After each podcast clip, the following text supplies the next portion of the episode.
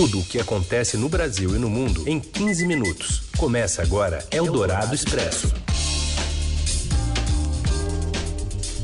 Olá, seja bem-vindo, bem-vinda. Abrimos a edição novinha em Folha do Dourado Expresso desta quinta-feira, reunindo as notícias bem na hora do seu almoço. E ao vivo no rádio no FM 107,3 da Eldorado. Já já também vira podcast em parceria com o Estadão. Eu sou a Carolina Ercolim, comigo está o Raíssen Abac e seguimos juntos apresentando os destaques da edição desta quinta, dia 17 de setembro. A fome aumenta 43,7% em cinco anos e o IBGE aponta que quase 85 milhões de brasileiros moram em casas com restrição de acesso à comida. Depois da pressão de ONGs e empresas brasileiras, também de países europeus, o governo planeja usar militares na reserva da reserva contra o desmatamento da Amazônia. E ainda o plano de volta às aulas na cidade de São Paulo e o socorro aos profissionais da cultura na pandemia. É o Dourado Expresso. Tudo o que acontece no Brasil e no mundo em 15 minutos. Pressionado pelo desmate, especialmente na região da Amazônia, o vice-presidente Hamilton Mourão quer usar militares da reserva. De Brasília, André Borges. Boa tarde, Heisen, Carol e ouvintes da Rádio Dourado. O governo na busca de uma resposta a toda a pressão sobre o desmatamento da Amazônia, resolveu agora, veja só, criar uma força tática da Amazônia. Qual que é o plano? É, a ideia é usar militares inativos, né, os militares da reforma que já é, saíram do serviço militar, é, recrutar esse pessoal para poder prestar serviço integralmente é, de fiscalização e atuação permanente na Amazônia. É, hoje esse trabalho ele é desempenhado pelo IBAMA e pelo Instituto Chico Mendes, o ICMBio. São esses dois órgãos que têm a missão de fiscalizar e que têm inclusive autorização legal para poder autuar, para poder multar é, criminosos, prender, inclusive destruir equipamentos quando é, é, identifica essas situações né, criminosas. Muito bem, o que o governo quer fazer agora é criar esse novo braço de, de apoio, de fiscalização. O IBAMA e o ICMBio historicamente sofrem muito é, é, com a falta de recursos humanos, de pessoal para poder trabalhar em campo, é, mas o governo é, parece que não está muito disposto realmente a ampliar é, essa base é, de apoio né, de fiscais e de agentes. A ideia mesmo que nesse momento é estudada dentro do Palácio do Planalto, diretamente encampada pelo vice-presidente Hamilton Mourão, é montar esse grupo tático. Né? É, não se sabe, inclusive, se isso vai ser um braço do IBAMA ou se isso vai ser um órgão novo do governo federal. É com vocês, Heisen e Carol. É o Dourado Expresso. E enquanto isso, também Obrigada, o governo... André. Oi, desculpa, Carol, siga. Imagina, eu estava agradecendo o André e reiterando que os países europeus que disseram que o aumento do desmatamento dificulta compras de produtos no Brasil, só eles foram responsáveis por 10% do que o agronegócio brasileiro faturou com exportações nesse ano. Alemanha, Dinamarca, França, Itália, Holanda, Noruega, Reino Unido e Bélgica assinaram uma carta ao governo criticando altas taxas de desflorestamento. Juntos, compraram quase 7 bilhões de dólares em produtos agropecuários. Ontem teve uma reunião do governo para tratar do assunto e hoje tem, teve um Estadão, né, Live Talks, sobre a retomada do crescimento econômico em parceria com a Tendências Consultoria e a entrevistada foi justamente a ministra da Agricultura, Tereza Cristina. Eldorado Expresso. E o governo quer tirar verbas da educação, da cidadania e da agricultura para fazer obras. De Brasília, fala Matheus Vargas. Boa tarde, Carol e Heisen. O governo do presidente Jair Bolsonaro pretende fazer um corte bilionário em despesas da educação, de programas sociais que incluem o atendimento a mais de um milhão de crianças de até 3 anos e de ministérios como o da Agricultura, para turbinar o Plano Pró-Brasil de Investimentos Públicos e outras ações apadrinhadas pelo Congresso Nacional. A tesourada chega no momento em que o presidente Bolsonaro percorre o país para inaugurar obras e tentar impulsionar ainda mais a sua popularidade. Até mesmo o Ministério da Defesa, que costuma ser beneficiado pelo Palácio do Planalto, terá um corte de 430 milhões. Como mostrou o Estadão, o Ministério do Desenvolvimento Regional e o Ministério da Infraestrutura devem receber cada um 1,6 bilhão para continuar obras. Já o Congresso Nacional ficará com 3,3 bilhões, recurso que também será usado em parte para financiar investimentos desses dois ministérios, mas seguirá orientações dos parlamentares. A maior tesourada será no Ministério da Educação, de 1,57 bilhão. Esses cortes foram determinados pela Junta de Execução Orçamentária, que é formada pelos ministros da Casa Civil e da Economia. O Ministério da Cidadania, que terá um corte de 474 milhões, aponta sério risco à manutenção de políticas públicas. Em ofício enviado a auxiliares do ministro da Economia, a equipe da Cidadania alerta que terá de suspender em setembro o programa Criança Feliz, que é celebrado pelo governo como a principal iniciativa no mundo de visitação domiciliar de bebês com até 3 anos. Se a medida for confirmada, deve ser interrompido o acompanhamento de mais de um milhão de crianças dessa idade. Além disso, 26 mil profissionais seriam demitidos. A cidadania ainda afirma que terá de travar o tratamento a 11 mil pessoas com dependências de álcool e outras drogas em comunidades terapêuticas. O Ministério da Agricultura também foi obrigado a fazer um corte de 250 milhões. Os bloqueios ainda atingem o Ministério do Turismo, em cerca de 155 milhões de reais, e o Ministério da Ciência, Tecnologia e Inovações, que perderá mais ou menos 10 milhões de reais. Eldorado Expresso. E segundo o IBGE, a fome aumentou 43% em cinco anos. E o Brasil agora tem a piora, ou a primeira piora, em segurança alimentar. Do Rio de Janeiro, Márcio Dozan. Olá Carol, olá Heisen, olá a todos. Mais de um terço da população brasileira apresentou algum grau de insegurança alimentar no biênio 2017-2018, segundo pesquisa divulgada nesta quinta-feira pelo IBGE. Segurança alimentar é quando os domicílios não têm acesso garantido à alimentação é, no futuro, não tem perspectiva de ter acesso à alimentação no futuro, ou mesmo já enfrenta casos de falta de comida. É, segundo esse estudo do IBGE, divulgado é, nesta quinta-feira, 84,9 milhões de brasileiros, de uma, de uma população estimada em 207,1 milhões é, de habitantes moravam em domicílios com algum grau de insegurança alimentar é, entre 2017 e 2018, quando foi feita a pesquisa. É, desse total, 10,3 milhões enfrentavam insegurança alimentar grave, que é quando passam fome, não tem comida em casa. E o aumento foi registrado foi de 43,7% em relação à pesquisa anterior, que foi feita em 2013. É, vale ressaltar que desde que o IBGE começou a fazer esse levantamento em 2004, ele é feito a cada, em média a cada cinco anos, foi a primeira vez que a segurança alimentar dos brasileiros apresentou queda.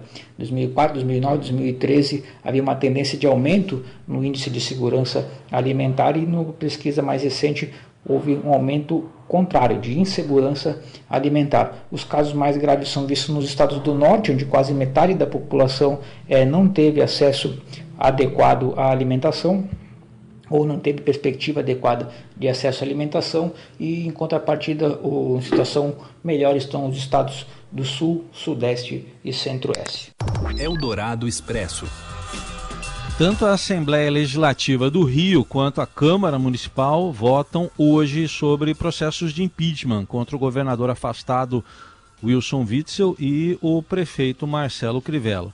Na LERJ, o processo já foi aberto. Os deputados decidirão se Witzel irá a julgamento. Por enquanto, ele está afastado pelo STJ, o Superior Tribunal de Justiça. Na Câmara, a decisão é sobre a abertura ou não Bitzel é acusado de participar de um esquema de desvio de recursos públicos através do escritório de advocacia de sua mulher, e ele nega. Crivella também é acusado de um esquema de corrupção baseado na Rio Tour, que ele também nega. Eldorado Expresso. 80% ou quase 80% dos prefeitos do país podem disputar a eleição. De Brasília, Camila Turtelli. Então, a disputa municipal desse ano pode ter o maior número de prefeitos aptos a se reeleger da história. Um levantamento inédito da Confederação Nacional dos Municípios mostra que, ao todo, 4.377 prefeitos podem disputar um novo mandato no próximo dia 15 de novembro, caso assim eles quiserem. Por que, que tem tanto prefeito podendo se reeleger esse ano? Porque na última eleição, em 2016, a gente teve uma grande renovação. É, ou seja, muitos novatos foram eleitos. Com isso, consequentemente, eles têm o direito agora de tentar uma reeleição. Só que qual que é o problema? Esse mesmo estudo da CNM mostra que a cada eleição que passa, o índice de sucesso de quem tenta se reeleger vem caindo. Cada eleição, menos prefeitos são reeleitos. Isso por causa, é, e segundo a CNM, do perfil do eleitor que está cada vez mais crítico, cada vez mais de olho é, no, na gestão do seu município, insatisfeito com os governantes que estão no poder. A gente conversou é, com alguns prefeitos que têm o direito para se reeleger e vão se reeleger. Um deles é o prefeito de Porto Velho, Wildon Chaves, do PSDB. Ele disse que até é, pouco tempo ele não iria é, concorrer à reeleição. Ele, inclusive, é a favor de se acabar com o Instituto da Reeleição, mas que, pela excepcionalidade da crise da Covid-19, ele decidiu concorrer para tentar dar mais agilidade para a contenção da crise no próximo ano. É isso, um abraço. Seu dinheiro em ação. Os destaques da Bolsa. Com as informações do Ricardo Gozzi. Oi, boa tarde. Boa tarde, Heisen, tudo bem? Tudo certo. As bolsas estão de ressaca aí da dose de juros de ontem? Pois é, na verdade foi uma overdose né, de decisões de bancos centrais observada entre ontem e hoje. Além do Banco Central americano e do brasileiro, também houve decisões de juros na Inglaterra e no Japão. Né? E ontem os mercados passaram um dia em compasso de espera por essas decisões de política monetária, especialmente a do Brasil e dos Estados Unidos. Uh, os investidores reagem hoje, principalmente à sinalização emitida pelo Fed, o Banco Central Americano, e ecoada nas horas seguintes pelos demais bancos centrais.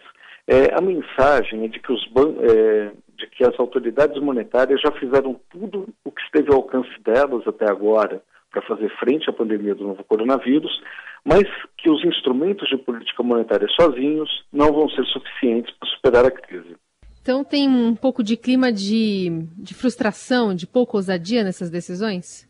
Sim, a, é, a maior parte dos analistas que a gente conversou considerou que essas decisões foram protocolares ou pouco ousadas. Né? Uh, eles esperavam uma predisposição maior por parte das autoridades monetárias a manter o suporte aos mercados financeiros, mas o que ouviram dos banqueiros centrais, Carol, foi que as medidas vão continuar ainda por um bom tempo, mas que o alcance delas é limitado. E esse choque de realidade, somado à ausência de sinalização de novas medidas de estímulo e a visão de que alguns setores da economia, principalmente dos Estados Unidos, vão demorar a se recuperar, fizeram os investidores reagirem de forma negativa. No que diz respeito à decisão do Copom aqui no Brasil, o Comitê de Política Monetária do Banco Central, ah, além da manutenção da taxa de juros na mínima histórica de 2% ao ano, houve o reconhecimento de que a inflação deve aumentar no curto prazo, com uma, mas como uma alta temporária nos preços dos alimentos e que esses números eh, vão permanecer abaixo dos níveis compatíveis com o cumprimento da meta da inflação num horizonte considerado relevante é, para a política monetária. Agora há pouco o Ibovespa caía meio por cento, enquanto o dólar subia 0,3% em relação ao real, cotado na faixa dos R$ 5,25. Tá aí, Ricardo Góes com as informações do mercado. Logo mais no fechamento do dia, tá tudo lá no seudinheiro.com. Obrigado, até amanhã. Até amanhã. Você ouve Eldorado Expresso. De volta com as principais notícias desta quinta-feira. A chapa Bolso Mano. Eu não li errado, nem a Bárbara Guerra escreveu errado. Chapa Bolso Mano. Pega adversários de surpresa e muda o cenário na capital paulista. Eleições 2020. Fala Pedro Venceslau. Anunciada no último dia previsto para as convenções partidárias, a decisão do deputado Celso Russomano, do Republicanos, que é vice-líder do governo Bolsonaro, de entrar na disputa pela prefeitura da capital surpreendeu os adversários e mudou o cenário traçado originalmente pelos candidatos. A desistência de Marcos da Costa, do PTB, que vai ser vice de Russomano, foi uma articulação do Diretório Nacional PTBista, que é liderado pelo ex-deputado Roberto Jefferson, hoje um aliado incondicional do presidente Jair Bolsonaro. O PTB na capital tem apenas um vereador, mas é alinhado com o prefeito Bruno Covas do PSTB e ocupava até ontem cargos na administração municipal. São eles a subprefeitura de Goianazes e a Secretaria de Turismo. No ano passado, Marcos da Costa, que foi presidente da OAB de São Paulo, chegou até a negociar sua entrada no PSDB para disputar uma vaga de vereador, mas não deu certo. No início da pré-campanha, o presidente estadual do PTB, Campos Machado, negociou o apoio do partido a Covas. O próprio Russomano conversou com os tucanos sobre serviço do prefeito. Foi essa aproximação que levou os PTBistas a lançarem Marcos da Costa justamente para impedir o apoio ao tucano e ganhar tempo. Na última terça-feira, o deputado estadual Campos Machado, presidente do PTB de São Paulo, disse ao Estadão que não havia a menor possibilidade de Marcos da Costa desistir da candidatura para apoiar Celso Russomano e ser seu vice. A entrada de uma chapa abertamente bolsonarista competitiva na disputa frustrou a estratégia do PSDB de Covas de evitar a polarização e tentar manter o presidente da República fora do debate. Segundo aliados de Márcio França, a estratégia de manter uma ponte com os bolsonaristas, que buscam um voto útil anti João Dória, também foi prejudicada e empurrou o ex-governador para o campo da esquerda. Eldorado Expresso. E a Prefeitura de São Paulo permitiu a volta de atividades presenciais extracurriculares em escolas públicas e particulares a partir do dia 7 de outubro. A decisão, como antecipou o Estadão, foi anunciada em coletiva do prefeito Bruno Covas nesta quinta-feira. O retorno não é obrigatório para escolas nem para as famílias e vão valer para todo o ensino básico e superior. A volta das aulas de fato deve ser em 3 de novembro, com prioridade para o ensino médio. A capital paulista já tinha autorização para a retomada de atividade de reforço e acolhimento nas escolas desde o dia 8 de setembro, pelo governo do estado. Mas as prefeituras têm autonomia e Covas não havia concordado com a data. Agora, o prefeito autorizou que escolas possam fazer atividades extracurriculares em outubro, que são esportes, eh, línguas e atividades de recolhimento e acolhimento. Eldorado Expresso. O pagamento da renda básica emergencial para 63 mil profissionais do setor cultural do Estado de São Paulo será feito por ordem de chegada. Assim, o cadastramento iniciado ontem poderá terminar antes do prazo previsto, que é 17 de outubro. A informação foi dada pelo secretário estadual da Cultura, Sérgio Saleitão, em entrevista hoje à Rádio Eldorado. Ele disse que não há mais recursos no orçamento além dos 189 milhões de reais destinados pelo governo federal. Não há essa possibilidade, não há previsão eh, legal para isso, nem há recursos orçamentários, recursos no orçamento do Estado eh, previstos. Então, enfim, não há nem a previsão legal, nem a previsão eh, orçamentária para isso. Nós já fizemos com recursos próprios do Estado um investimento recorde em cultura este ano, apenas para os nossos programas de fomento, o PROAC ICMS, o PROAC Editais e o Juntos pela Cultura, o Estado colocou nesses programas 177,2 milhões de reais, como eu falei, é um valor é, recorde, e isso esgotou as nossas possibilidades de investimento é, em cultura. A Lei Aldir Blanc prevê o pagamento, que o pagamento será de 3 mil reais, que poderá ser solicitado por profissionais que tenham atuado na área artística nos 24 meses anteriores à data de publicação da legislação, que foi sancionada em 29 de junho deste ano. E mulheres chefes de famílias monoparentais devem receber 6 mil reais, o dobro. O secretário espera pagar o benefício a partir da segunda quinzena de outubro e diz estar em negociação com o Banco do Brasil para definir se é possível fazer a quitação em apenas uma parcela. Os critérios para pleitear o auxílio, que incluem um limite de renda, estão disponíveis no site dadosculturais.sp.gov.br, por onde também deve ser realizado o cadastro. Segundo o Sérgio Saleitão, haverá um cruzamento de dados para evitar fraudes. Quem, por exemplo, já recebeu o auxílio emergencial do governo federal não poderá se candidatar à renda básica do setor cultural. O programa também prevê pagamento de auxílio a espaços culturais que tiveram que fechar durante a pandemia. além de editais para a seleção de projetos que receberão investimento direto do governo ou por incentivos fiscais do setor privado. No caso dos espaços culturais, os recursos vindos do governo federal serão pagos pela prefeitura. E na entrevista à Rádio Dourado, o secretário Sérgio Saleitão previu uma recuperação lenta e gradual do setor cultural, com os efeitos da pandemia sendo sentidos até 2022, além da dependência de uma vacinação em massa para dar mais segurança à população para frequentar espaços culturais. Repetindo então, o cadastro para ter acesso ao auxílio da cultura deve ser feito pelo site dadosculturais.sp.gov.br. Eldorado Expresso. Volante de 21 anos do Corinthians, foi capitão em todas as categorias na base e marcou seu primeiro gol contra o time de Mano Menezes. Quem conta essa história pra gente é ele, Robson Morelli. Apito pra ele. Olá, amigos! Hoje eu quero falar desse garoto chamado Rony Medeiros de Moura. Ele fez a sua estreia pelo Corinthians ontem, um menino é bom de bola, 21 anos, é chamado simplesmente de Rony passou a vida toda dele dentro do Parque São Jorge, treinando nas categorias de base do Corinthians.